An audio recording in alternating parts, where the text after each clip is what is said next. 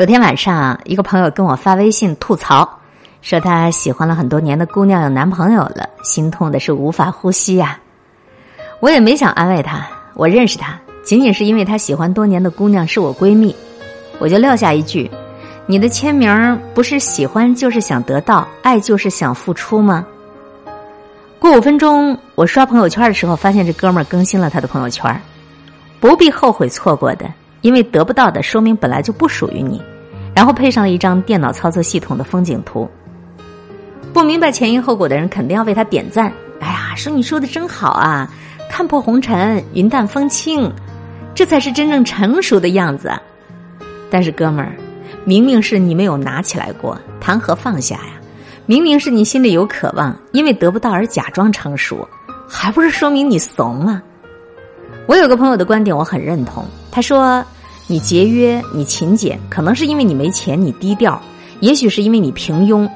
维系我们高尚操守的，也许就是我们的缺点。这个世界上有太多这么维系操守的人。假如你买了一瓶专柜的化妆水，发个朋友圈，他们就会留言告诉你说买进口货不爱国，含铅、含汞、含一百零八种化学成分。”他一个远房亲戚，隔壁三姨妈的儿子的女朋友就在这个厂子里上班。你买的这东西里面的成分其实很便宜的，跟某国货是一个生产线的。还有，染头发生癌症，化妆水毁皮肤，还有指甲油导致不孕不育，穿短裙子老寒腿，去外面洗头会头皮发薄。这个世界上不止没有一套理论，丑有一套更强大的理论，而且呢，这副理论的制造者是一群从来都不染头发、从来都是棉麻袍子、看透世事、追求岁月静好的，叫做极简约主义者。哦，对了，他们也许还会告诉你，说你那个 GUCCI 的包啊，它的生产线其实在中国啊，啊，你那个 LV 啊，它的成本也就几百啊，你花一万多买，你就是蠢。横看竖看，棉麻布包最好用。看起来这种人呢，心灵很丰沛，眼睛里头有哲学，对所有的物质红尘挥挥手就烟消云散。可我怎么就觉得这不就是一个字儿金句吗？这个字儿就叫做穷，三个字儿就叫做买不起。有一种人，他真的不是极简主义者，是极便宜主义者。其实说实话呢，我真的不是瞧不起穷。因为刚毕业的时候，谁没穷过呀？省四十块钱的的士费，为了吃一顿披萨，这种日子就是年轻人该穷的呀。可是又何必掩饰自己对于大商场的渴望呢？喜欢宝格丽的首饰，就开开心心的进去摸一摸；喜欢香奈儿的香水，就去专柜喷一喷，然后在心里说：“宝宝，等着姐姐哪天挣钱来接你回家哦。”年轻人什么都想用好的牌子，不是很正常的吗？本来还有大把的时间留给挣钱。孔子有句话的意思是说，年轻人的可怕就在于你昨天看他还是吊儿郎当，今儿他说奋斗就奋斗了，春天还是优衣库，秋天就穿上巴宝莉了，这就是后生可畏。所以这一刻买不起就买不起，干嘛不懂装懂的装成熟啊？这种岁月静好最大的坏处就是，说着说着你会把自己都给说信了，你还真以为自己看破红尘了呢。我真心的觉得，没有对比就没有发言权。我只听那些用过大牌名牌的人说：“哎，其实脸上擦大宝也还不错的。”年轻人误入歧途还有的救，最可怕的是那些误入歧途几十年，把年龄当成了成熟，被生活吓怕的过来人。在杭州游学，碰到刚毕业的女生对我说：“她本来已经搞定了在北京的工作，但这次回家呢，依然有很多七大姑八大姨，也就是所谓的过来人，跟她说，女生其实只要稳定就好了，所以弄得她现在有点心烦，不知道到底要怎么去选了。”我并不是刻意的想去回答这个问题本身，而是我特别讶异，怎么从我毕业到现在，女孩子只要稳定就好了，这个神一般的高尚建议依然存在。十年来说出这句话的人，自己到底过着什么样的生活呀？他们又是否真的从所谓的稳定当中得到了真正的快乐呢？年年岁岁何其相似，每一年都有那些不经世事的小女生，到过来人面前讨教经验，以为岁月流逝总归给人留下点智慧。可是后来你自己才会发现，岁月是否给一个人留下智慧，真正成熟起来，完全取决于这个人本身，他是否拥抱和觉察到岁月了。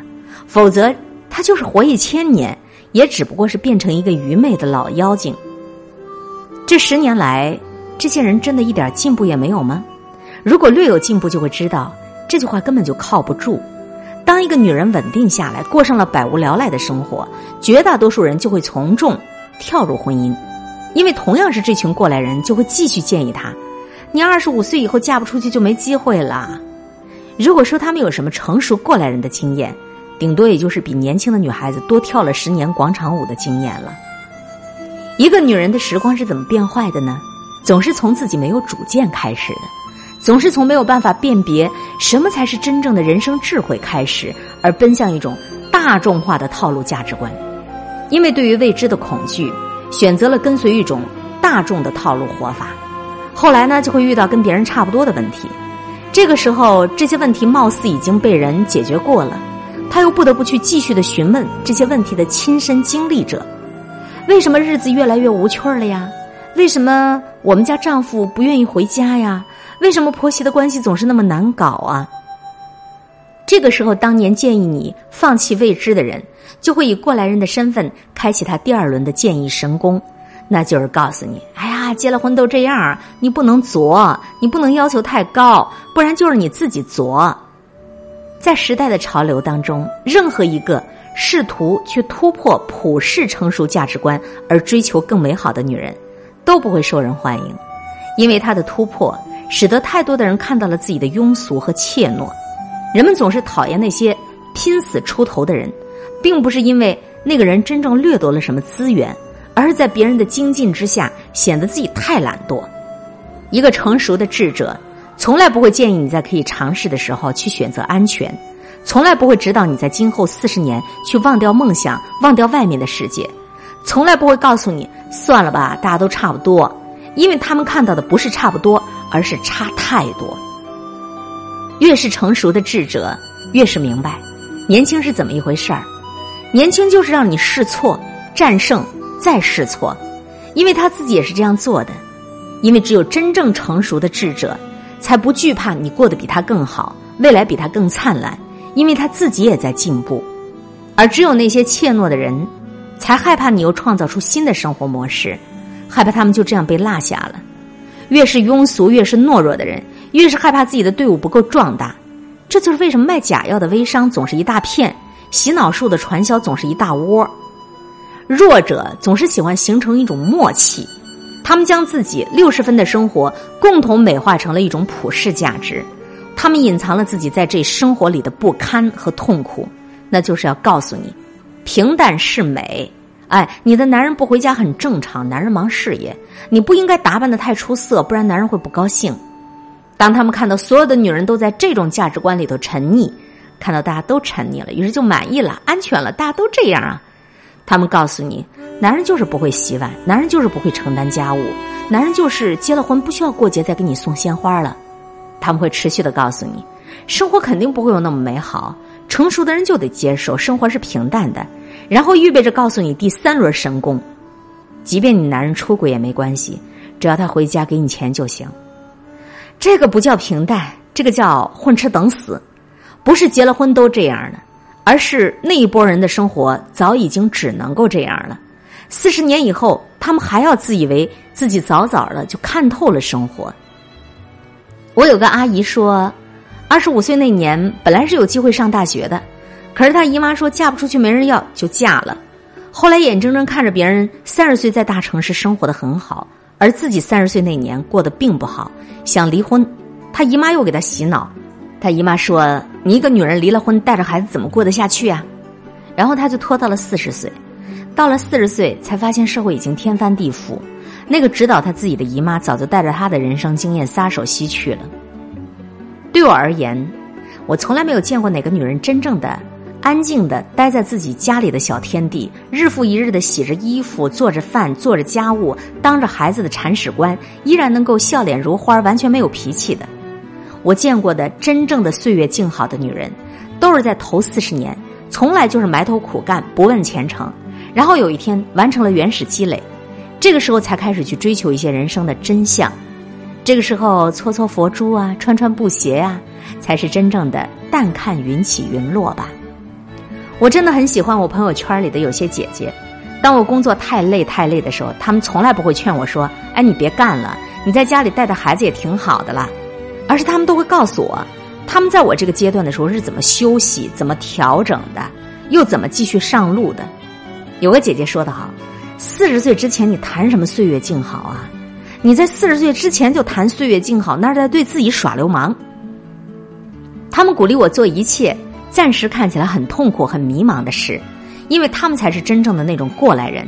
他们知道我这个阶段如果不去拼、不去累，以后才会更累，而且是那种老了要在菜市场跟人为三块钱讨价还价的累。在我看来，成熟不是收敛，也不是妥协。而是明白了什么年纪该做什么样的事情，只有不成熟的人才会想要跳过这个阶段，早早的就进入下个阶段，享受不该有的生活。生活就是该享受好东西的时候享受，该挑好男人的时候挑好男人。即便是结了婚，过节该让他送花，他就得送花。